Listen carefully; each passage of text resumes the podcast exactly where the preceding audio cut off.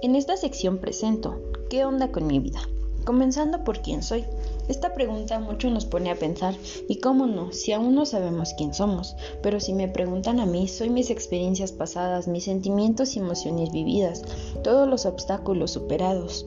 El quién soy de una persona lo definen sus nuevas metas, su presente, su pasado y su futuro.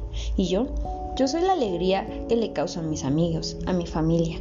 Soy mis miedos, soy mis obstáculos, soy mi tristeza y alegría, pero sobre todo soy brisa, libre, muy compleja y sin explicación. Quiero ser una gran arquitecta, una historia diferente, aquello que quizá no tiene explicación, pero sí una buena solución, una nueva experiencia de vida, que aunque cometió errores pudo sobrellevar la tormenta. Mi misión es ser feliz, libre, cumplir mis metas y mis sueños, causar alegría, brindar ayuda y apoyar a quien lo necesita.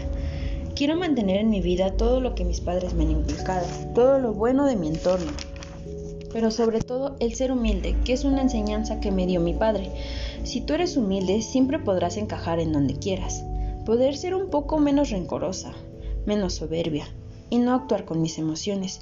Mantener mi buena alegría, mantenerme siendo solidaria, paciente, tolerante y muy comprensiva.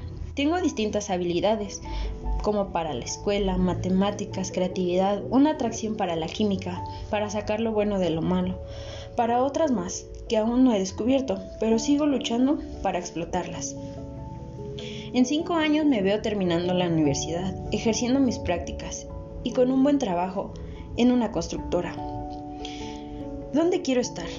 Me gustaría estar con mis padres, con las personas que quiero, pero quizá esto no sea posible y me toque estar lejos de ellos, en una ciudad extraña, pero en el lugar que siempre he querido, cumpliendo mis sueños. Quiero vivir claramente con mi familia y quizá para este tiempo ya haya transcurrido unos años y pueda vivir con una pareja y una familia propia.